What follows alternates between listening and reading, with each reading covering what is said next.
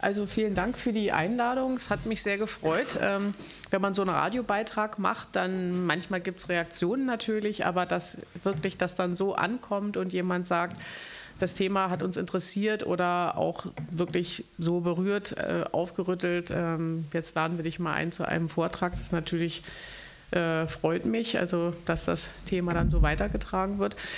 Und ähm, ja, deshalb jetzt heute zum Machtgefälle im Literaturbetrieb. Ich dachte, ich fange an mit einigen Zahlen. Am Anfang kann man sich immer noch besser auf so numerische Sachen konzentrieren. Und dann gehe ich so ein bisschen über auch zum Umgang mit Texten von Autorinnen und Autoren und fließe noch immer wieder eigene Erfahrungen natürlich ein. Und am Ende steht natürlich auch ein bisschen im Raum die Frage, was kann man machen.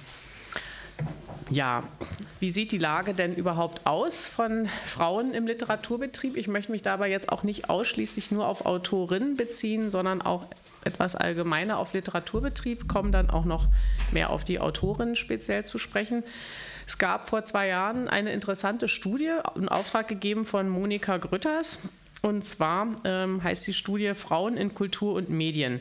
Und da gibt es auch ein Kapitel, wie sieht es denn in der Buchbranche aus? Also dies ist eine wichtige Studie, wo man wirklich einiges an Zahlen finden kann. Eine andere Studie, vielleicht ist sie hier auch bekannt, die wurde von den Berliner Bücherfrauen in Auftrag gegeben und die heißt Mehrwert ist auch vor zwei Jahren durchgeführt worden. Also insofern, ähm, und dann gibt es zum Beispiel auch Zahlen von der Künstlersozialkasse, all das habe ich mir dann mal angeguckt. Und zum Beispiel auch Zahlen, wie ist es eigentlich wirklich mit der Verteilung von großen Literaturpreisen und solchen Dingen. Also dazu werden wir ein bisschen jetzt ähm, werden uns ein bisschen mit beschäftigen. Also, was würdet ihr vermuten? Wie ist der Gender Pay Gap in der Literaturbranche? Also ich spreche jetzt noch nicht von Autorinnen speziell, sondern ähm, Literaturbranche. Wie könnte da der Gender Pay Gap sein. Ihr wisst wahrscheinlich, wie der allgemein in Deutschland ist, branchenübergreifend, oder? Die Zahl dürfte bekannt sein. 25 Prozent. Das ist branchenübergreifend. Aber wie ist es der, äh, im Literaturbetrieb? Hat jemand einen Vorschlag?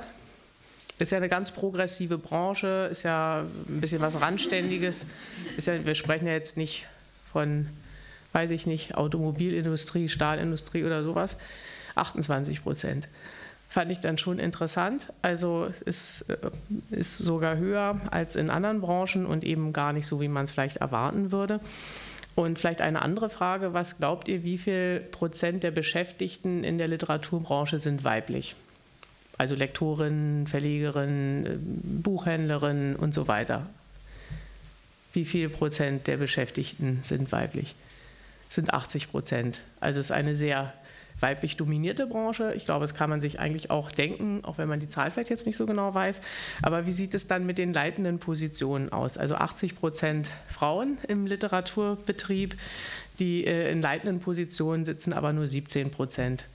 Das ist nach einer anderen Studie sind es 23 Prozent, also aber sind so in dem Rahmen. Das ist dann angesichts der hohen Zahl von Frauen dann doch irritierend. Und ähm, ja, dann ist natürlich immer so die Überlegung, woran könnte das liegen?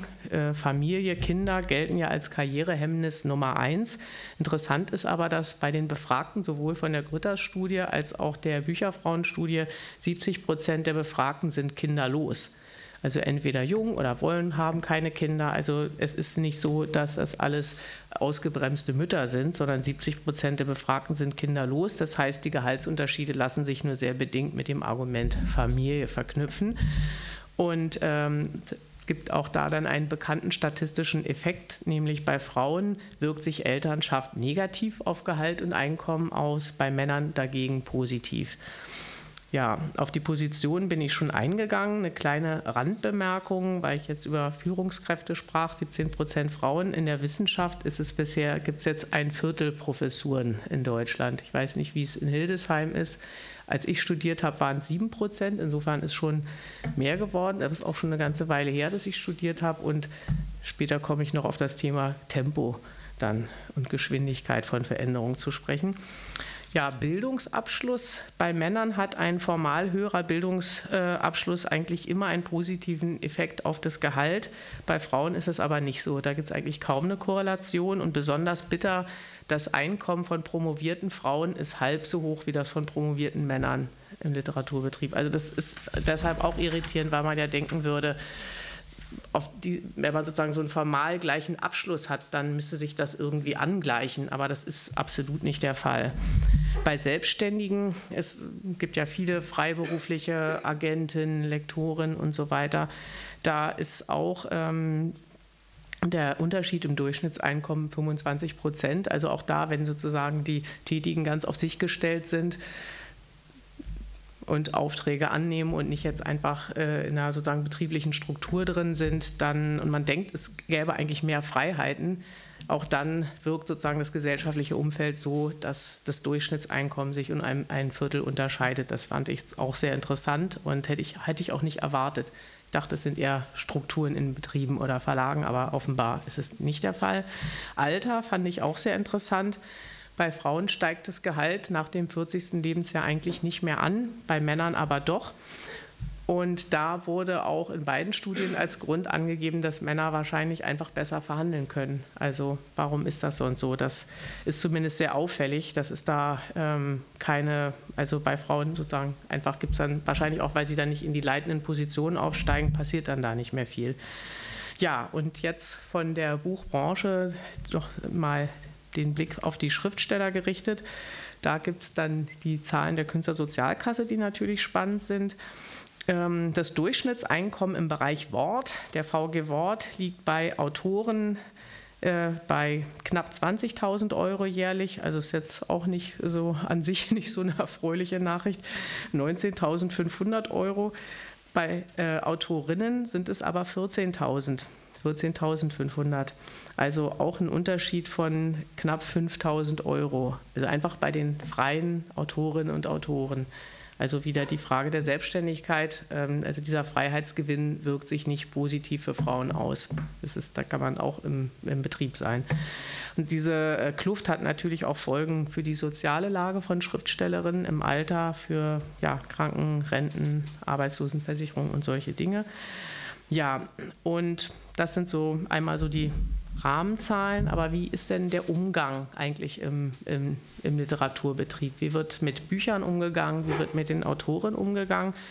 Ich habe dazu mal Karin Graf interviewt. Es bot sich an, weil sie meine Agentin ist seit langer Zeit und äh, weil sie sich sehr gut auskennt. Und sie hat mir direkt im Mang gesagt, ja klar, kriegt sie für die Manuskripte von Autoren mehr Geld angeboten. Das sei so. Sie versucht da immer gegen anzukämpfen und wenn jemand wie Karin Graf, ich weiß nicht, ob jemand sie kennt, also wenn jemand ein Bulldotzer ist, dann Karin Graf. Und äh, wenn sie sagt, dann versucht sie und so. Also das zeigt schon, dass es nicht so ganz einfach ist, aber für sie ist es auch im Jahr 2019 noch so, dass das äh, sozusagen ein ganz klares Faktum ist. Insbesondere fällt ihr das bei Debütantinnen und Debütanten auf, wo man denken würde, naja, bei den alten Herren, gut, die haben dann so ihre Erwartungshaltung, aber wieso ist es bei den Jungen denn nicht anders? Aber gerade da fällt ihr das auf. Und sie sagt auch, dass ähm, eher Autoren als Autorinnen ins Hardcover kommen. Das sei auch ähm, unbestritten. Das ist natürlich ähm, muss man doch sagen, recht deprimierend, dass so jemand das sagt, der viel Durchsetzungsvermögen hat und in der Branche sehr anerkannt ist und ähm, dass auch so jemand nicht einfach eine junge Autorin gleich so positionieren kann wie ein Autor. Gibt immer Ausnahmen, aber sie hat das so eindeutig gesagt. Das Gleiche gilt aber nicht nur für Bücher, für Manuskripte, sondern auch für Lesungen. Meine, wir Autoren, Autorinnen, Autoren verdienen ja nicht, also einen signifikanten Teil unseres Einkommens gar nicht unbedingt nur mit den Büchern, mit Vorschüssen und sowas, sondern auch einfach mit äh, Lesungen. Auch da gibt es ein, also eigentlich auch fast die gleiche Kluft von 25 äh, Prozent und äh, vielleicht ist ein bisschen bebildert anhand von Beispielen. Vielleicht äh, kennt ihr das, ähm, ja, es war mal ein Schriftsteller-Ehepaar, es ist jetzt nicht mehr Michael Kumpfmüller und Eva Menasse vielleicht äh, euch bekannt. Und es wusste nicht jeder, dass die ein Paar sind und sich natürlich über ihre Honorare austauschen. Und sie waren beide im Rahmen einer Lesereihe eingeladen. Und ich, also ich würde eigentlich denken, dass Eva Menasse die bekanntere Autorin ist, aber sie könnten ja auch einfach das Gleiche bekommen. Aber ihr ahnte schon, natürlich hat Michael ein deutlich höheres Honorar angeboten bekommen. Vom gleichen Veranstalter ohne irgendeine Begründung, einfach so. Die haben sich dann darüber ausgetauscht und dann hat der natürlich eine entsprechende Rückmeldung bekommen. Aber warum ist das denn so? Und ähm, jetzt ein Beispiel von mir. Ich war in Berlin eingeladen zu einem Podium von der Akademie der Künste, SPD-nah und versteht sich ganz selbstverständlich als progressiv. Und ich möchte das deshalb äh, so genau erzählen, weil ich das eigentlich spannend finde von der Argumentationsweise und auch, weil mir das passiert ist, als ich schon viele Jahre im Literaturbetrieb war und nicht äh, neu angefangen habe und gar nicht wusste, wie so eine Gespräche laufen. Da sagte man mir, ja, also es freut uns, wenn Sie an diesem Podium teilnehmen. Bei uns gibt es immer für so eine Podiumsteilnahme 300 Euro. Das ist bei uns fix. Und dann dachte ich mir, ist in Berlin, radel ich hin, finde ich ein okayes Honorar und ich muss da nicht irgendwo sonst wo hinfahren. Und außerdem war ja diese Wendung, das ist bei uns fix. Bei uns gibt es immer. Ja, das waren für mich die Worte, wo ich das ähm, auch dann so genommen habe. Veranstaltung lief wunderbar, alles gut. Ich war wie so oft die einzige Frau auf dem Podium. Das ist ja sehr oft so, wenn es mehr so um politische Themen geht. Wie dem auch sei, ähm, nachher in einer Runde ähm, unterhält man sich und ich erfahre, dass meine männlichen Mitstreiter 400 bekommen haben. Das ist die Akademie der Künste. Einer war früher gegangen, da weiß ich es nicht, aber bei den anderen dreien habe ich das erfahren. Daraufhin habe ich am nächsten Tag mich beschwert, habe angerufen in der Akademie der Künste und gesagt, hören Sie mal, das sind genau diese 25 Prozent. Sie haben mir gesagt, das ist fix. Ah, ja, also so einen gewissen Verhandlungsspielraum gibt es natürlich dann doch irgendwie immer. Nachverhandeln geht aber nicht. Das war's. Und dafür, dass man dann sich beklagt hat und gestänkert hat, wird man dann infolgedessen auch sehr lange erstmal nicht wieder eingeladen. Also es hat ja dann auch noch diesen Effekt, dass man eine Nestbeschmutzerin ist. Aber das nur als Beispiel, dass ähm, diese Argumentation, das ist fix, hat bei mir ausgelöst, das akzeptiere ich so. Das ist der Programmleiter Literatur der Akademie der Künste. Und ich werde jetzt nicht kleinkariert äh, rumstreiten, damit ich vielleicht 350 bekomme. Außerdem finde ich es okay. Und auch, ähm, ich habe gar nicht Lust, immer so endlos über Geld zu diskutieren. Tatsächlich nicht. Ja. Und meine männlichen Kollegen, ich will jetzt auch keine Namen nennen, die müssen das alle gemacht haben. Die werden ja auch diese Info bekommen haben. Also ich fand das sehr interessant vom Vorgehen. Naja, aber dann auch dieses Nachverhandeln geht nicht, ist natürlich dann auch sehr schön. Aber ich fand es interessant, dass einem so etwas eben auch bei so einer Einrichtung passieren kann, die sich ganz bestimmt als sehr progressiv wahrnimmt und die auch oft Frauenthemen und so weiter anbietet. Also ähm, ja. Ähm, und jetzt zum weiter zum, äh, wie wird mit den Büchern umgegangen? Also ich habe da auch eine Recherche gemacht und diese, die Zahlen, die ich gefunden habe, deckten sich dann wieder mit der Studie Frauen in Kultur und Medien, nämlich Rezensionen. Und das Ergebnis davon ist, weniger als ein Viertel der Rezensionen wird von Frauen geschrieben und ungefähr ein Viertel der Bücher, die rezensiert werden, sind von Autorinnen. Das sollte so auch nicht sein. Ich bin nicht der Meinung, dass alles immer genau 50-50 sein muss. Wir wollen es auch numerisch nicht verrückt machen. Ja, aber das ähm, ist natürlich bitter. Und dann kann man sich auch vorstellen, wenn drei Viertel der Rezensenten Männer sind, männlich sind, dass sie vielleicht auch einfach eine andere Buchauswahl treffen, muss man gar nicht, also ist auch gewisser Hinsicht verständlich vielleicht. Also man richtet sich dann nach bestimmten Dingen, Themen, Buddies und wie das so ist. Aber jedenfalls ist es natürlich ein krasses Missverhältnis. Und ähm, das fand ich ganz besonders bitter, weil das mit dieser Sichtbarkeit zu tun hat und natürlich einen unheimlich kumulativen Effekt hat. Ja, also ist ja klar. Zur Sichtbarkeit und zur Vernetzung gehören natürlich nicht nur die wichtigen Rezensionen, die Besprechungen, sondern auch ähm, ruhige Orte zum Schreiben, also Stipendien. Da gibt es, ähm, ja, ähm, mit den, mit, wie ist das mit der Stipendienvergabe? Da habe ich mich, äh, habe ich auch einige Interviews für geführt und ähm, festgestellt, dass doch sehr viele Autorinnen, wenn sie ein Kind bekommen haben, keine Stipendien mehr annehmen oder zumindest es sehr schwierig finden, diese anzunehmen, Kompromisse äh, äh, machen oder wenn das Stipendium eigentlich drei Monate wäre und gut bezahlt ist, dann doch nur einen Monat und so weiter. Hingegen die äh, meisten männlichen Kollegen, die ich befragt habe, aber die ich auch selber kenne und mm, die mir das einfach erzählt haben. Sie sind jetzt wieder drei Monate in den USA und Frau ist mit drei Kindern äh, in München.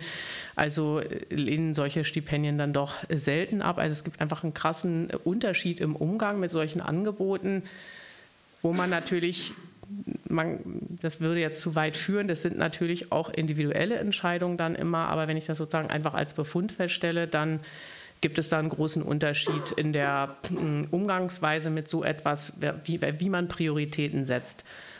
Und das liegt aber natürlich auch nicht nur an äh, den Autorinnen und Autoren, sondern auch an dem Angebot, was es an Stipendien gibt. Ganz oft ist es zum Beispiel kategorisch ausgeschlossen, ein Kind mitzunehmen. Oder die Einrichtungen ähm, rechnen einfach gar nicht, die haben, verbieten es nicht, aber sind völlig überfordert, wenn dann solch eine Frage kommt. Ich war eingeladen von einem sehr renommierten Ostküsten-College, ähm, so einem Ivy League-Ding, Dartmouth College in New Hampshire. Ich habe das am Ende auch gemacht, aber mit Familie, aber ähm, es ist schon recht interessant. Also dieses Dartmouth College lädt seit 60 Jahren einmal im Jahr einen Schriftsteller, eine Schriftstellerin ein. Und ich war in 60 Jahren die Erste, die gefragt hat, ob es möglich ist, einen Kita-Platz zu bekommen. Weil mein Sohn war da drei Jahre und mein Mann arbeitet für Amnesty International. Der konnte zwar einrichten, mitzukommen, aber der kann sich auch nicht von morgens bis abends um ein dreijähriges Kind kümmern und hat dann halt dort Homeoffice gemacht. Und natürlich wollten wir einen Kita-Platz. Und die waren in 60 Jahren, war das das erste Mal, dass jemand diese Frage gestellt hat. Vorher war Christa Wolf war da und Katja Langemüller, aber die hatten alle schon dann viel ältere Kinder, die sie nicht mehr mitnehmen mussten. Oder es waren Männer da, wo die Ehefrauen aber ganz bereitwillig sich um die Kinder gekümmert haben und natürlich dann nicht gearbeitet haben in der Zeit. Also die waren überfordert mit dieser Frage. Und das wäre auch völlig beinahe dann daran gescheitert und auch einen, Platz zu organisieren, fanden sie auch schwierig. Ich habe dann von Berlin aus fast ein Jahr lang gemeinsam mit meinem Mann versucht, über einen äh, transatlantischen Kita-Platz zu bekommen. Da hatte ich lustige Erlebnisse, weil es gibt sieben Berlins in den USA. Und dann immer so, ah, Berlin, oh, we have, dann, ah, dann dachten die immer, ich bin da in Berlin, Wisconsin, Berlin, New Hampshire und so und sagten immer, da ist Tag der offenen Tür nächsten Samstag, wollen Sie nicht vorbeikommen? Also die konnten sich immer überhaupt nicht vorstellen, dass ich da wirklich aus Germany anrufe. Also das war wirklich bizarr und überhaupt keine Hilfe von diesem College und also da sind die Strukturen oft einfach überhaupt nicht äh, darauf ausgerichtet. Ja? Also die Kombination Mutter noch mit kleinem Kind, die aber auch schreibt, es scheint noch ein Novum zu sein. Und bei diesen Stipendien geht es um viel Geld. Also ich meine, wenn man, ob man das hat oder nicht, und das kann auch bedeuten, dass man ein Buch hinbekommt oder nicht, wenn man da Monate äh, ruhig äh, gut bezahlt schreiben kann. Also es ist nicht, nicht überhaupt nicht unwichtig. Naja, also finde ich einen äh, wichtigen Punkt. Ähm, und ein, was ich mir noch ein bisschen aufgespart habe, weil ich es so eklatant finde, ist, wie sieht es denn mit äh, Preisen aus? Wenn wir jetzt schon die Stipendien hatten, noch mehr sozusagen öffentliches Licht fällt ja auf große Preisvergaben. Da ist der Unterschied dann doch sehr deutlich. Ähm, ich habe mir erstmal den Georg Büchner Preis angeschaut kleine, also der ist bisher ähm, 68 Mal vergeben worden. Ich hätte gerne eine Vermutung, wie oft er an Autorinnen vergeben wurde. 68 Mal wurde der Büchnerpreis bislang vergeben. Hat jemand bitte einen Vorschlag? Welche? Dazwischen, neun. Ich lese mal vor. Ähm, wir hatten 1955 Marie-Louise Kaschnitz, 64 Ingeborg Bachmann, dann von 64 bis 80 Nada, 1980 Christa Wolf, dann Wende und alles, aufregende Zeiten und die 80er Jahre waren da nun auch, auch fortschrittlich, aber von 1980 bis 1996 keine Frau, keine einzige, 16 Jahre und dann Sarah Kirsch, 98 Elfriede Jelinek, 2001 Friederike Mayröcker, 2005 Brigitte Kronauer, dann wieder sieben Jahre Ruhe im Karton, 2012 Felicitas Hoppe und 2018 Theresia, Theresia Mora. Man sieht aber auch, dass sich in den letzten 19, 20 Jahren was bewegt hat. Das ist ja ganz klar. Also früher war ja sozusagen die Vergabe an eine Frau ja, wie so eine Sternschnuppe da am Himmel, aber dann ist es doch, es ist immer noch nicht gleich, aber ähm, es hat dann doch zugenommen. Dann habe ich mir mal den deutschen Krimi-Preis angeschaut. Da ist die Lage deprimierend. 176 Preisträger, da sage ich jetzt auch nicht Preisträgerinnen und Preisträger, sondern Preisträger. Da sind 15 Frauen, also verschwindend gering. Liegt allerdings auch daran, glaube ich, dass die Jurys fast immer männlich sind. Ähm, bisher bei den äh, Jurys waren 26 Männer und 8 Frauen dabei. Also es ist einfach auch ein krasses Missverhältnis. Das war so ein bisschen wie mit den Rezensionen. Worauf richtet man seinen Blick? Das ähm, Bachmann-Preis natürlich auch wichtig. Da sieht die Lage etwas besser aus. Da ist nämlich ein gutes Drittel der Frauen äh, hat einen Preis bekommen und in den letzten sechs Jahren ist es sogar, äh, waren sogar äh, drei Frauen, drei Männer. Also beim Bachmann-Preis hat sich doch etwas getan, aber wenn man zurückguckt, also es ist sozusagen auch ähm, mit den Nullerjahren verschiebt es sich ein bisschen. Dann habe ich mal den Blick auf andere Literaturpreise gerichtet, jenseits des deutschsprachigen Raums, weil ich dachte, ach, wir in Deutschland, wir sind immer so ein bisschen schneckig und woanders sieht es da doch bestimmt fortschrittlicher aus. Nobelpreis, mm, bisher 114 Preisträger, 101 ähm, Mal Männer, 13 Frauen. 1909 ähm, Selma Lagerlöf, 1926 Grazia Deledda, dann Pearl S. Buck, 1966 Nelly Sachs, 1991 Nadim Gordemer, also da war auch 30 Jahre quasi nichts. 93 Toni Morrison, 96, nur drei Jahre Unterschied, Wisława Szymborska, große, tolle polnische Lyrikerin. Dann war wieder acht Jahre Ruhe im Karton, 2004 Elfriede Jelinek, erinnern ihr euch, ihr euch sicher, 2017 Doris Lessing, aber auch, also von 2004 bis 2000, nee, ich habe mich aber auch verlesen, 2007, stimmt nicht. Hertha Müller, oh, ja, also auch mit den Nullerjahren kommt da etwas Bewegung rein. Pulitzer-Preis, ähnliches Missverhältnis, 240 äh, Preisträger bisher, 198 Männer, 42 Frauen. Und dann dachte ich mir, ha, bei den französischsprachigen Nachbarinnen und Nachbarn, ah, da gab es ja Schriftstellerinnen wie Marguerite Duras und Simone de Beauvoir in Frankreich, da sieht es garantiert anders aus. Also Prix Goncourt, wie ist es da? Habe ich mich aber getäuscht, 100, 101 Mann und 10 Frauen. Also im Verhältnis 10 zu 1. Also war dann bei den Franzo Französinnen und Franzosen auch nicht so anders. Aber zurück in den deutschsprachigen Raum, nicht immer lässt sich alles in Zahlen fassen, auch wenn diese Zahlen sicher interessant sind, weil sie diesem sozusagen unguten Gefühl, was man manchmal hat, dann doch eine andere Substanz verleihen. Und wenn man sowas erlebt wie ich bei der Akademie der Künste, dass man, nachdem man schon, sag ich mal, 20 Jahre literarisch tätig ist und eigentlich nicht, äh, also schon auch einige Verhandlungen geführt hat, dass trotzdem noch sowas passiert, wenn man das dann in so einem größeren Kontext sieht und erfährt, Eva, Eva Menasse passiert sowas auch. Also das ist dann schon ganz interessant, aber viele Dinge laufen eben eher subtil ab und lassen sich gar nicht immer so numerisch fassen. Ähm, und so gibt es, finde ich, den Begriff der Herabwürdigung oder Diskriminierung durch Hochloben. Wenn wir jetzt mal sozusagen auf der Ebene der, über die Ebene der Begegnung sprechen oder vielleicht auch, wie sind Rezensionen verfasst, äh, wie, werden äh, wie wird eine Laudatio verfasst bei einer Preisvergabe und so etwas. Ja, was ist gemeint mit dieser der Begriff ist nicht von mir, aber ich finde ihn gut. Ähm, Herabwürdigung durch Lob. Das ist dann die Rezension, die zum Beispiel lange darauf abhebt, wie die Autorin sich kleidet, wie sie den Judith Herrmann den Kopf melancholisch zur Seite legt, wie der Spiegel schrieb. Und irgendwann wird dann auch mal was über das Buch geschrieben. Aber endlos über andere Dinge. Das habe ich sehr oft beobachtet, sehr oft gelesen, diese Art von Dingen.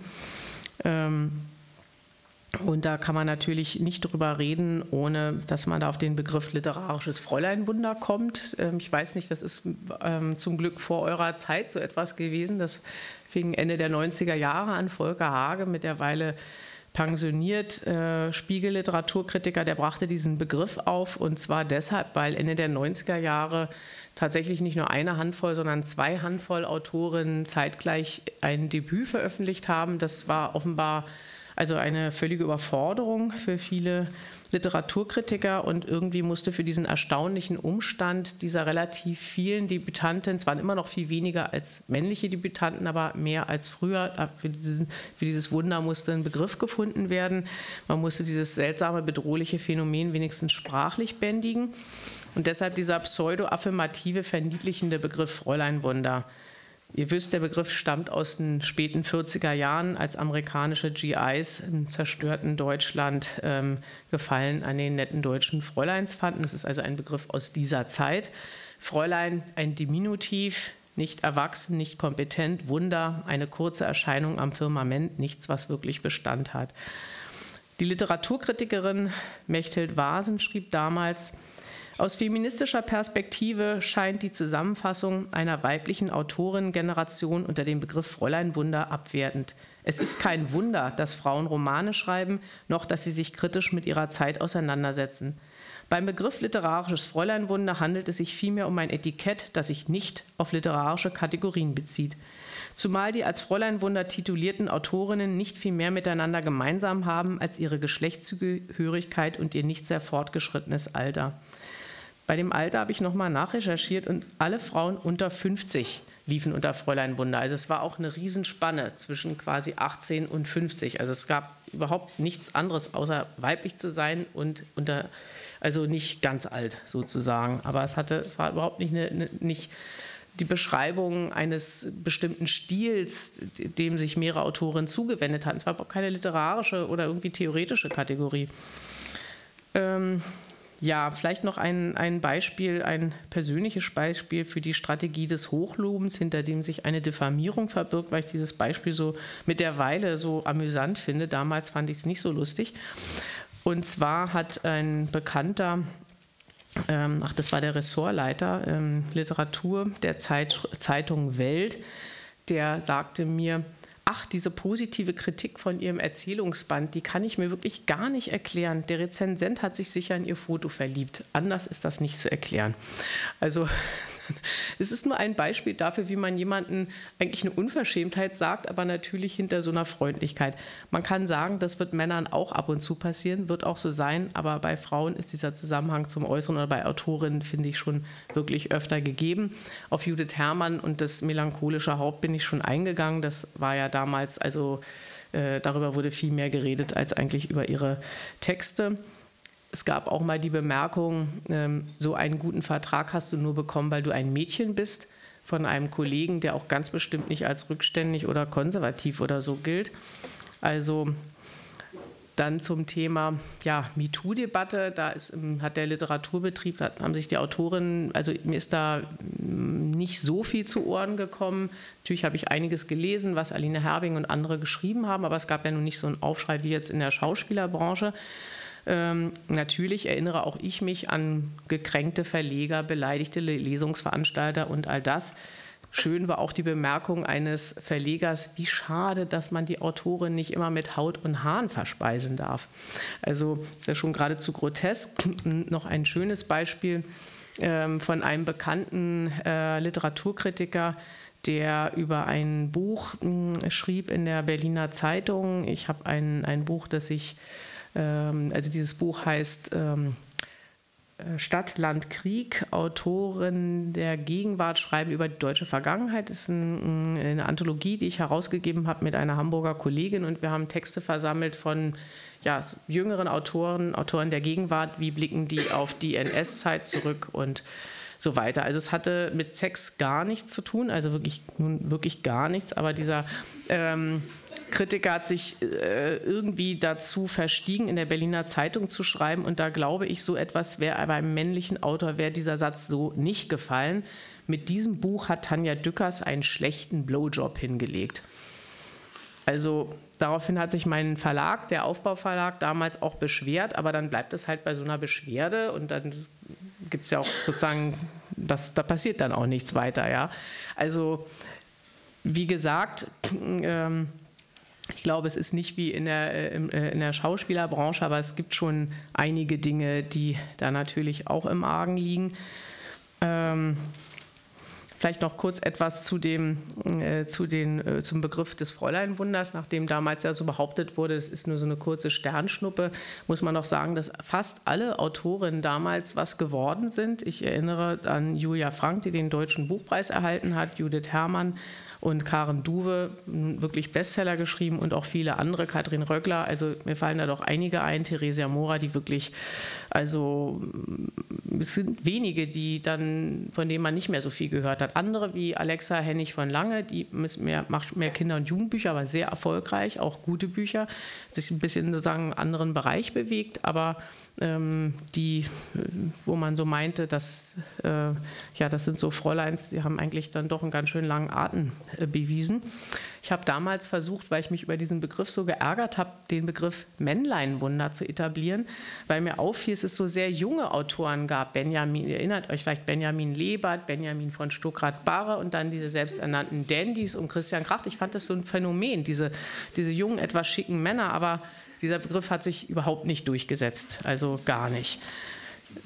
Ja, der Begriff Fräuleinwunder hingegen wurde ja im Feuilleton wirklich rauf und runter gebetet. Also das war ja wirklich, also noch zehn Jahre später wurde ich bei Lesungen eigentlich immer als das frühere Fräuleinwunder vorgestellt. Also egal, wo ich war, ob in Lübeck oder in Garmisch-Partenkirchen. Und das änderte sich dann, das ist, äh, ist, ein bisschen privat, aber es ist eigentlich doch ganz lustig zu erzählen. Ähm, also ich brauchte dann eine Brille. Ich, mich nervten die Kontaktlinsen. Dann habe ich halt mir so eine Brille zugelegt und dann so, ich esse sehr gern Schokolade und auch sehr gern Schokolade am Schreibtisch. Es hat natürlich auch Folgen für die Figur. Stört mich gar nicht, mein Mann auch nicht, aber man wird halt so ein bisschen runder. Und diese Kombination Brille, rundlicher und Kind bekommen, führte dazu, dass man dann plötzlich, auch nicht nur ich, auch auch andere, wir kamen dann in die Kategorie Familienromanautorin. Also eben war man noch ein Fräuleinwunder, die Texte haben sich eigentlich nicht geändert. Also es ist wie gesagt ja keine theoretisch, keine, keine Theorie, also Kategorie, die mit dem Inhalt der Bücher zu tun hat, aber dann plötzlich wurde man immer vorgestellt, ja die Familienromanautorin, Familienromane. Also das wurde man dann, bekam man dann so aufgestülpt, nachdem man offensichtlich jetzt dann kein Fräuleinwunder mehr war. Ähm, ja, aber es ist eben immer noch äh, eine ja, also ohne Schublade geht es dann nicht. Aber was ich eigentlich fast noch interessanter finde als die Frage, wie ist es mit sozusagen ja, MeToo-Debatte, wie ist es mit ähm, Sexismus im äh, Literaturbetrieb, also außer diesen jetzt, was ich genannt habe, diese Zahlen, aber wie ist es so mit diesen sexuellen Avancen, finde ich ja fast noch interessanter, eigentlich etwas, was ich homosoziale Männergemeinschaft nenne.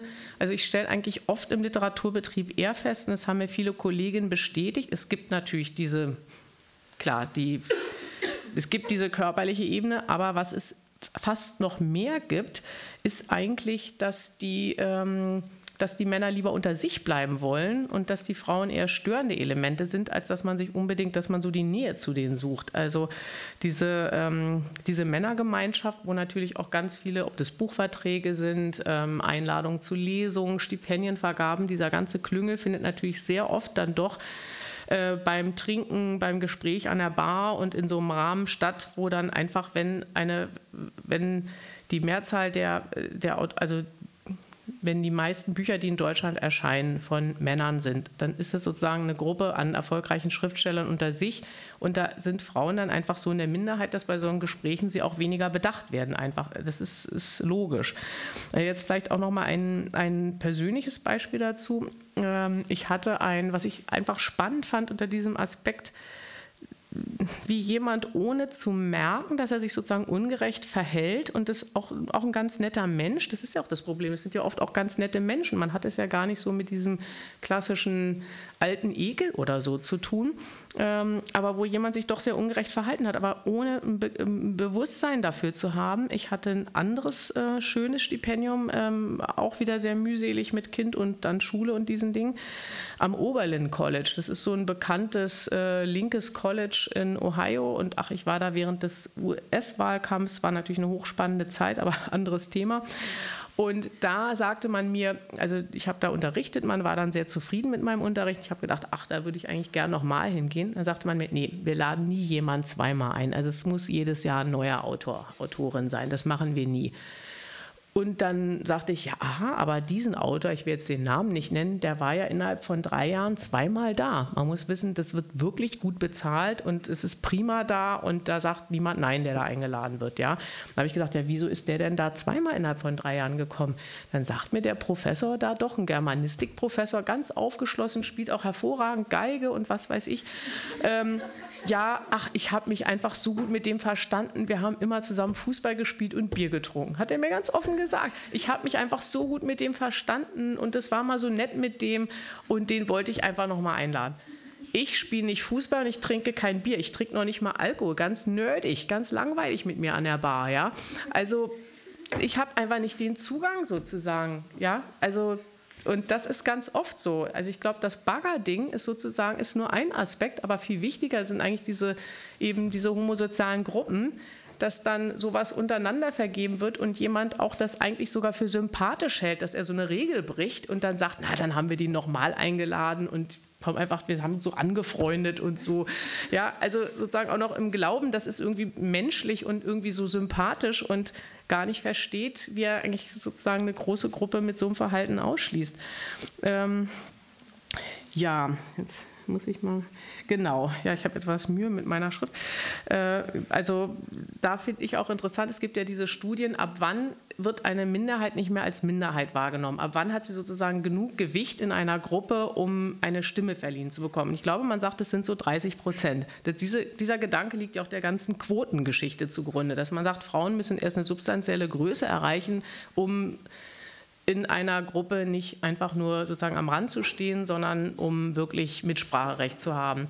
Und wenn man sagt, dass zum Beispiel drei Viertel der Bücher, die besprochen werden, von Männern sind und so weiter, dann ist diese Zahl einfach noch nicht erreicht. Also dann, dann ist es noch, dann wird sozusagen doch noch beim Bier und es gibt ja auch eine Autoren, Autoren Fußballnationalmannschaft übrigens, was gibt es für Frauen auch nicht. Also wenn es sozusagen noch in so einem Zirkeln vieles beschlossen wird, also noch ist es einfach nicht dass es sozusagen ein weibliches Pendant dazu gibt. Und gleichzeitig sind die Zirkel auch nicht so offen. Frauen wollen ja auch gar nicht jetzt, man will ja auch nicht den Strickzirkel, das ist ja auch albern und 70er Jahre mäßig. Ja, also es ist ja dann auch so eine künstliche Trennung, aber man kriegt auch nicht wirklich Zugang dann dazu.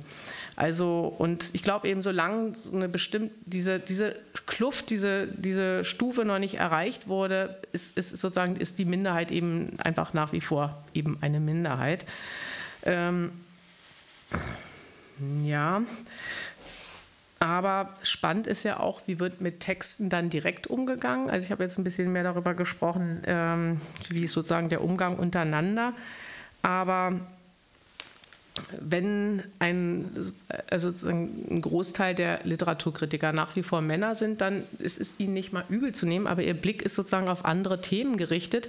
Und mir fiel es sehr auf, und auch bei dem, wie bewertet man die Bücher, was ist dann ein gutes Buch, mir fiel auf, dass eine Reihe von Büchern, die ähm, ja auch zum Beispiel Kinder bekommen, weibliche Körperlichkeit und sowas zum Thema haben, da gab es mal diesen Begriff Menstruationsprosa. Ja, also da wurde einiges dann gleich abqualifiziert. Und ähm, Bücher wie Philip Ross, diese ewigen Prostata-Geschichten, das ist jedes Jahr Nobelpreis verdächtig. Also The Human Stain.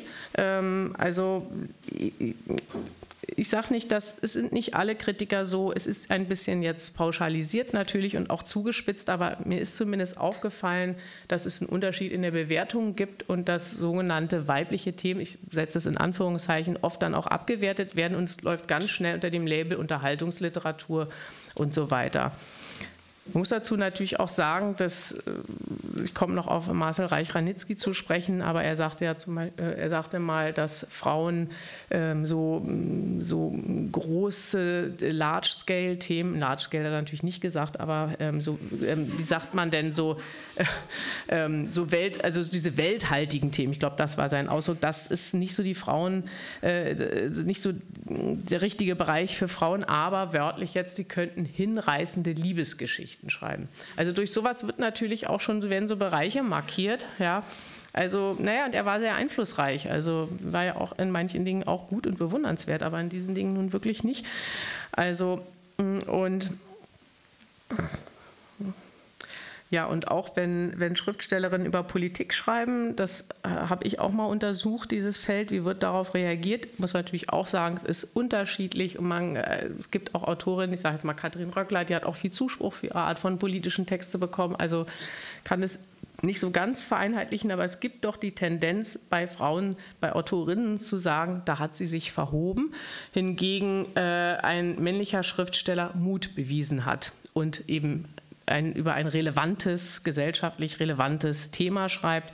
Also so dieses, ähm, das war eine Nummer zu groß für sie und da ist aber jemand forsch rangegangen, hat sich diesen schwierigen kapitalismuskritischen Stoff angeeignet. Also habe ich, meine ich, doch äh, eine unterschiedliche ähm, sozusagen Intonation, äh, Färbung wahrgenommen zu haben. Das Gleiche gilt auch dafür, was ist, wenn, wie werden Bücher wahrgenommen, wenn Autorinnen männliche Hauptfiguren haben und wenn Autoren weibliche Hauptfiguren haben. Ein Beispiel Uwe Jonsson, Christine Kressfahl oder ich meine, da kann man Thomas Mann, also man findet viele Beispiele, aber es gibt gar nicht so viele Bücher von Autorinnen mit männlichen Hauptfiguren. Und da ist mir aufgefallen, dass sehr oft sehr allergisch darauf reagiert wird von männlichen Kritikern, weil sozusagen die Frauen sich dann ein Gebiet reinwagen, was eigentlich können die denn wirklich aus der Innenperspektive eines Mannes schreiben. Also da heißt es ganz oft, die Figur ist artifiziell und nicht so getroffen und die weibliche Figur ist aber viel besser gelungen. Und bei Männern wird das sehr selten aufgespießt. Ich habe ganz, ganz selten, mir fällt sogar gar kein Beispiel aufgefallen, dass beim männlichen Autor äh, gefunden wurde, dass ihm die Innen, äh, sozusagen Innengestaltung einer weiblichen Figur nicht gelungen sei, aufgrund der Tatsache, dass er sich da offenbar nicht genug einfinden kann und diese Figur nicht so gelingt. Ja, also offenbar wird das als vielleicht Bedrohung empfunden oder als Kompetenzüberschreitung. Das wird sehr schnell kritisiert. Also das ist mir einfach aufgefallen. Und ähm, ja, ich habe mich natürlich auch gefragt, wenn eben es so eine Dominanz von männlichen Literaturkritikern gibt, ist einfach, also wie diese Sache mit den Minoritäten, muss sozusagen für bestimmte Themen und Figuren, muss da einfach eine andere, sozusagen anderer Prozentsatz von Frauen im Literaturbetrieb sein, damit sozusagen einfach so eine Themenöffnung stattfinden kann und Themen anders bewertet werden.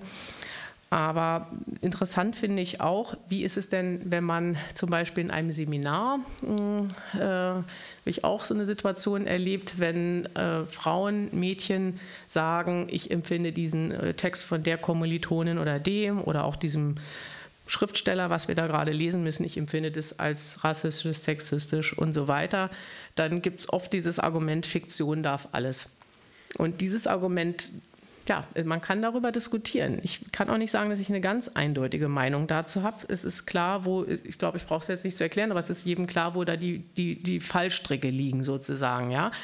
Aber mir ist aufgefallen, dass es doch öfter Frauen sind, die sich an ähm, bestimmten sozusagen moralischen ähm, ja, oder amoralischen Figuren, Plots und so weiter stören und dann ganz schnell die wirklich uncoole Rolle bekommen, so eine Art äh, Moralnörgel, äh, so eine Moralnörgelhaltung einzunehmen. Also man ist in einer schwierigeren Rolle, wenn man sowas kritisiert. Es ist immer lässiger und cooler zu sagen, Fiktion darf alles und ja, das ist doch Rollenprosa und na klar und der ist halt so ein Ekelpaket und klar legt, legt er die da jetzt flach und das ist halt eine Vergewaltigung da Buch. Also es ist irgendwie die coolere Rolle, als zu sagen, ich mag das aber nicht und das verletzt mich und in den USA habe ich die Breitseite von diesen Diskussionen mitgekriegt, aber auch hier, ich finde zumindest ist doch schwierig, dass Frauen oft in der Rolle sind, sich gegen diese Dinge zu wehren und sozusagen ja, nicht die, die, diese coolere Rolle da einnehmen können und oft da auch so ein bisschen äh, über, mit diesem Argument Fiktion darf alles, das habe ich wirklich oft gehört,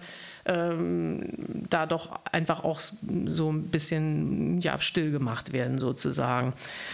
Äh, ich erinnere mich da selber auch, das war im Studium, da haben wir, weiß nicht, ob ihr das vielleicht kennt, äh, Thomas Pynchon, Gravity's Rainbow, so ein etwas abgedrehtes Buch. Da habe ich mich dann auch mal aufgeregt und gesagt, ist das jetzt wirklich so eine hohe Literatur und ist es so ein genialer Einfall, dass immer da eine Atombombe fällt, wo der Held, das war so ein James Bond-Verschnitt, immer gerade eine Frau flachgelegt hat. Immer da fällt dann als nächstes eine Atombombe. Also ich fand die Idee jetzt so mäßig aufregend. Und irgendwer hat man es auch begriffen so. Das Ding ist super dick, es hat irgendwie 600, 700 Seiten und andere fanden das so genial und so verrückt. Und also irgendwie habe ich da halt dann so ein bisschen Kritik geübt. Da war ich aber sofort in dieser eben uncoolen Nörgel und die ist so ein bisschen spießig. Und also es ist eben immer, wenn man sozusagen, wenn man so eine Verletztheit zugibt, man, man gibt sich auch eine Blöße. Ja? Also ich fand das einfach doof. Mich störte, dass, die, dass dem das auch immer gelingt, die da rumzukriegen in 0, nichts. Ich fand das einfach auch unglaubwürdig. Aber dann ist man in einer ganz blöden Rolle. Ja? Und diese Rollenverteilung ist zumindest doch nicht so selten so, wie ich sie beschrieben habe. Äh, natürlich ist es manchmal auch anders und es gibt auch Männer, die sich aufregen und auch ähm, sich ungerecht behandelt fühlen. Äh, das, das gibt es auch zunehmend. Das äh, finde ich auch gut, dass sich dieses sozusagen Täter-Opfer verschiebt auch, aber äh, in der Tendenz, glaube ich, ist es schon noch oft so. Ähm, ja. Hm. Ach genau, ich habe nämlich noch zu diesem äh, mit der Umgang mit dem Text ein schönes Zitat von meiner geschätzten Kollegin Marion Poschmann gefunden. Und zwar ging es auch da äh, ja, darum, wie eigenständig darf der Text sein. Ich lese es mal kurz vor, es hatte mir so gut gefallen. Marion Poschmann, oft hört man den Satz, der Text ist klüger als der Autor. Daran schwingt für mein Empfinden immer ein wenig Herablassung mit, als wäre der Text ein eigenständiges Wesen und der Autor so etwas wie der Taschenträger des Textes. Gemeint ist letztlich, der Autor soll sich zu seinem eigenen Text nicht äußern, denn das wollen andere tun. Das mag besonders für Autorinnen ein Problem werden, denn manchmal kann man sich des Eindrucks nicht erwehren, ein noch immer vorwiegend männlich geprägter Literaturbetrieb sei zwar bereit, schreibende Frauen zu ertragen, aber nur unter der Voraussetzung, dass wenigstens der Text der klügere ist. Also das fand ich ähm, ziemlich lustig auch. Aber interessante äh, Sichtweise, dem Text ähm, als sozusagen ähm, Neutrum, als geschlechtliches Neutrum, als Kunstwerk äh, anzuerkennen, aber dann wenigstens die Urheberschaft sozusagen etwas in den Hintergrund zu schieben. Ich habe schon Marcel Reich-Ranitzky erwähnt. Ich habe mir natürlich bei all diesen Zahlen und Umständen Gedanken gemacht, wie, wie, in welchem Klima entsteht denn so etwas? Wie kann das denn sein? Und ich meine, Kunst, Literatur, man hält das doch für eine Speerspitze der Avantgarde der Gesellschaft. Und ja, der Fisch stinkt eben vom Kopf her, muss man leider konstatieren. Wir haben es mit routinierten alten Mustern zu tun. Ein Auszug aus einem Spiegel-Interview mit dem wohl immer noch, auch wenn er nicht mehr lebt, berühmtesten Literaturkritiker Deutschlands mit Marcel Reich-Garnitzky über seinen Kanon. Vielleicht erinnert ihr euch, Kanon der deutschen Literatur. Da waren dann, glaube ich, bei 50 Büchern drei von Frauen dabei. Also Ingeborg Bachmann hat er ja geliebt, aber viel anderes nicht. Also es war extrem diskrepant. Äh, ich möchte es mal kurz wiedergeben. Und das ist ja in den Nullerjahren, das ist ja jetzt nicht irgendwie ewig her. Ja. Spiegel, Insgesamt ist die Zahl der Frauen in ihrem Kanon sehr klein. Reich Ranitzky, das stimmt schon, aber ich kann es nur ändern. Es gibt nur sehr wenige deutsche Autorinnen von beachtlicher Qualität. Ich bin nicht bereit, einen ermäßigten Tarif wegen Geschlechtszugehörigkeit anzuwenden. Ja, und es waren eben 50 Bücher und drei von Frauen. Also wenn jemand so eine Haltung hat, ähm, ja, das war vor vielleicht zehn Jahren, dann ist das ähm, ja mit so einem, sag ich mal, so einem Einfluss und so einer Stimme dann muss man sich eben auch nicht wundern. Ich komme jetzt bald zum Abschluss. Ähm, ja, also man kann natürlich konstatieren, ich finde, man will ja auch sozusagen positiven äh, nach vorne gucken. Ja, man kann sehen, es ist einiges Positives geschehen. Es, wenn man das sieht man bei den Preisvergaben, dass doch mehr und mehr Frauen auch äh, bedacht werden. Das kann man nicht ganz, man sieht das, aber so richtig hat sich an der alten Regel, Autoren sind männlich, Leser sind weiblich, doch noch nicht geändert. Es gibt eben eine milde Verbesserung für die Situation von Schriftstellerinnen, aber das Tempo ist noch viel zu langsam. Das ist ja auch das, was eigentlich der, zu, zur Quote geführt hat, dass man sagt, ja, es geht in die richtige Richtung, aber wenn es so weitergeht, das hat irgendjemand doch mal ausgerechnet, dann hätten wir die Gleichberechtigung in, war das 190 Jahren oder so? Also das ist einfach zu langsam ja, was muss in Zukunft geschehen? Was sollte, was könnte geschehen? Habe ich mir ein, verschiedene Gedanken gemacht. Einmal würde ich mir sehr wünschen, dass Autorinnen selber sich mehr in wichtige Debatten einmischen, dass sie ähm, ja, auf die Situation aufmerksam machen, dass sie sich zu Wort melden, dass sie thematisieren, warum bekomme ich da 100 Euro weniger, warum ist das so, warum, warum gibt es überhaupt keine Stipendien die vielleicht irgendwie familienkompatibel sind oder warum gibt es nicht mehr Stipendien, die ortsunabhängig sind? Da gibt es ja einige Ansätze. Also ich würde mir das sehr wünschen, muss allerdings da auch sagen, fände ich auch interessant zu diskutieren mit euch auch. Ähm, ist, ist mein Befund richtig, dass viele Autorinnen sich auch nicht beteiligen an Debatten. Ja? Also ich meine jetzt nicht nur Debatten über ihre eigene Situation, sondern auch an Debatten, die sage ich mal, ein gesellschaftspolitisches Gewicht haben, wo man auch merkt und mitkriegt, wer was sagt. Juli C. sagt was, Karen Duwe, es gibt einige, es gibt ein paar, ja, aber es ist doch, die Verteilung scheint mir da auch anders zu sein. Und äh, es drängen dann auch mehr männliche Autoren mit solchen Themen nach vorne. Das ist natürlich auch wieder eine Frage, wie Zeitungen, was drucken die, was nehmen die an, ist mir schon klar. Aber ich habe manchmal auch das Gefühl, dass es auch was Leisetreterisches da gibt. Ich denke zum Beispiel an die Urheberrechtsdebatte. Die war wirklich wichtig. Ich habe von Julia Frank einen Beitrag gelesen, ich habe eingeschrieben. Man wurde dafür wirklich angefeindet. Ähm, aber ich habe da zum Beispiel eigentlich überhaupt nicht mitbekommen, dass sich Autorinnen dafür interessiert haben, obwohl es äh, sehr auch um Bezahlungsmodelle der Zukunft ging. Es war ein ganz wichtiges ökonomisches Thema, aber auch ein sehr technisches Thema. Also es gab so einige Debatten, wo ich auch dachte, warum äh, sind Autorinnen da so wenig präsent? Ist es jetzt wirklich nur, sie werden nicht gehört, sie werden nicht gedruckt oder ist auch einfach der Impuls nicht so gegeben? Also ich würde mir das wünschen.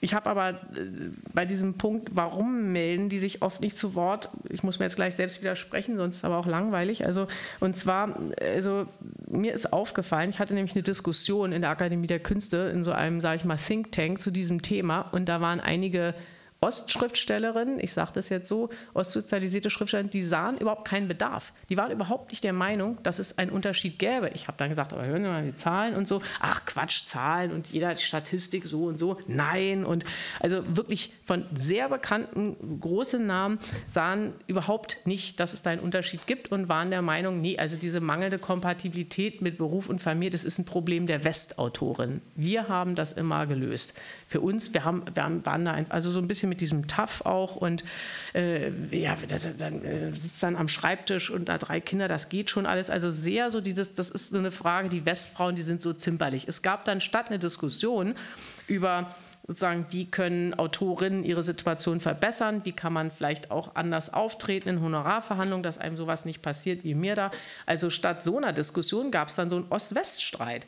Ist nicht lange her, ein Jahr. Interessant, so lange nach der Wende, ja. Also, aber zumindest habe ich da gemerkt, dass bei einigen Autorinnen allein, also was ich jetzt hier heute erzähle, da würden die gleich sagen, ja, die Zahlen, es mag sein, aber da muss ich, ich mache das anders. Mir passiert sowas nicht, weil, also es, es, war sehr interessant, diese Diskussion, aber mm, es führte nicht gerade zum Gefühl von Solidarität, sage ich mal, ja, sondern es war ein Gap. Es war eigentlich, ja, hat, ich habe viel darüber nachgedacht, wie kann es sein, dass wir da so eine unterschiedliche Wahrnehmung haben. Und zum Beispiel Karin Graf ist auch keineswegs der Meinung, dass Autoren, die ostsozialisiert sind, irgendwie öfter gedruckt werden oder so. Ja, also das, meine, Zahlen stimmen, sprechen überhaupt nicht dafür. Aber eine andere Diskussion gab es jetzt, ich weiß nicht, ob ihr das auch so mitverfolgt habt, mit dieser Gendersprache. Wie, wie soll man Sternchen, Unterstrich und so weiter und so fort. Da habe ich mich auch mit mehreren Kollegen, ähm, wir, haben uns, wir haben uns nicht gestritten, aber wir haben wirklich debattiert, weil ich schon finde, dass man nicht einfach nur die männliche Form verwenden sollte. Aber da gab es mehrere bekannte Autorin, sehr bekannte Autorin, die das total Quatsch und Sprachverstümmelung und ganz schlimm finden, sich total darüber aufgeregt haben. Es ist eine legitime Meinung. Aber es gibt sozusagen unter den Autorinnen keinen Konsens, sehr begrenzte Solidarität, eine völlig unterschiedliche Beurteilung der Situation, obwohl die Zahlen, ich meine, Monika Grütters Studie ist, da gibt es auch nicht so viel dran zu deuteln, ja, aber das ist äh, zum Beispiel schon mal nicht so leicht. Und bei diesem, ich weiß nicht, ob ihr das mitbekommen habt, ob ihr das auch gelesen habt, es gab ja einen großen Aufruf, ich glaube, das war eine FAZ, ähm, gegen den Gender-Unfug. Genau in diesem Tonlaut. Und den haben viele namhafte Autorinnen, Autorinnen mit unterschrieben. Und dieser, dieser Begriff Gender-Unfug kommt von der AfD. Von denen ist der. Und wenn man sich guck, anguckt, wer sind die Initiatoren dieses Aufrufs, dann waren das viele sehr AfD-nahe Leute. Und ich habe dann auch mal zwei Kollegen geschrieben, wisst ihr eigentlich, dass der Initiator, dass der seine Doktorarbeit darüber geschrieben hat, die Modernisierungsleistungen der Nationalsozialisten. Das war das Thema von dessen Doktorarbeit. Ja? Also und bei so einem Aufruf zu unterschreiben, auch wenn man das vielleicht mit der Sprache und Sternchen oder so vielleicht anders sieht, ich finde es okay, aber selbst wenn man das anders sieht, muss man auch nicht bei so einem Aufruf unterschreiben. Okay, aber es gibt sozusagen da eine sehr begrenzte Solidarität und viel ähm, Konflikt untereinander. Und das schwächt natürlich auch so ein gemeinsames Vorgehen. Ja, ähm, Das ist jetzt wieder so ein bisschen kleinteiliger. Ich finde, es müsste auf jeden Fall mehr Studien geben zur sozialen Lage von Schriftstellerinnen. Gibt es eigentlich relativ wenig. Es gibt meist so kreative, aber es waren jetzt wirklich diese beiden Studien somit das erste, was es wirklich gibt, an, dass man sozusagen wirklich Material hat. Es müsste auch mehr gezielt und die direkte Unterstützung von Schriftstellerinnen geben, Projektstipendien, zeitlich, räumlich ungebundene Arbeitsstipendien. Quoten in der Buchbranche sind zu diskutieren, natürlich nicht für Autorinnen, aber bei Vergebung von höheren Posten, ja, Verlegerinnen, Lektoren, Stellen und sowas. Ich habe mich auch gefragt, ob es direkt Förderprogramme geben sollte für Autorinnen im Umgang mit Medien, Verlagen, weil sie oft doch weniger selbstbewusst auftreten als Männer. Ist einfach so, es führt zu ökonomischen Nachteilen. Ob es so etwas geben könnte, gibt es auch gar nicht bisher meines Wissens. Und dann habe ich auch gedacht, das ist jetzt wieder was weniger Konkretes, aber es fehlen auch irgendwie noch Vorbilder.